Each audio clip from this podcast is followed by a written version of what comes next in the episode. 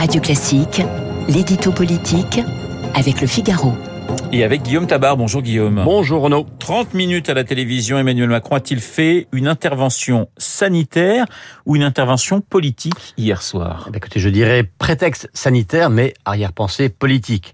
Euh, oui, bien sûr, hein, Emmanuel Macron a d'abord parlé du Covid pour annoncer ce qu'on pressentait, hein, à savoir l'obligation d'une troisième dose pour conserver l'espace sanitaire pour les plus de 65 ans dans un premier temps. Mais si on compare les interventions, euh, dans celle du 12 juillet, le Covid avait occupé plus de la moitié de son temps. Dans celle d'hier, c'était moins d'un tiers. Et en fait, le chef de l'État souhaitait saisir ce rendez-vous euh, pour faire deux annonces pour le, auxquelles, pour le coup, on ne s'attendait pas.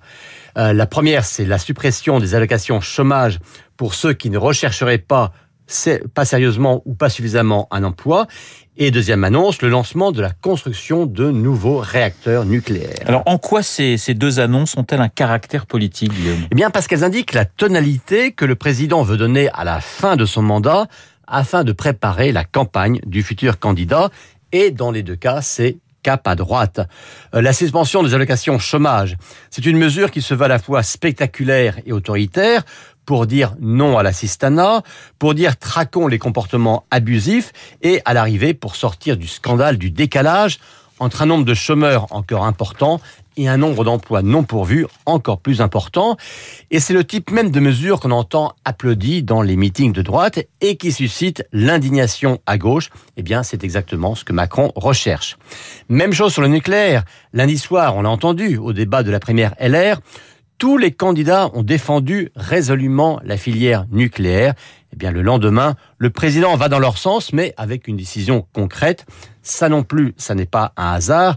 Avec le PR, on voit bien que ce ne sont pas les électeurs écolos que Macron veut draguer. Travail, innovation, nucléaire, droits et devoirs, une pincée de sécurité même, euh, tous les mots du président hier étaient faits pour être agréables à des oreilles LR. On voit bien la logique. Il sait qu'il n'a rien à craindre d'une gauche émiettée et tout a gagné à se retrouver le 24 avril prochain face à Éric Zemmour ou Marine Le Pen. Donc la stratégie reste la même, chercher à étouffer la droite au moment où elle redresse la tête. Euh, sur les retraites, en revanche, Guillaume, il reporte la réforme et ça, ça ne va pas plaire à la droite. Eh oui, et c'est toute l'ambivalence de l'exercice.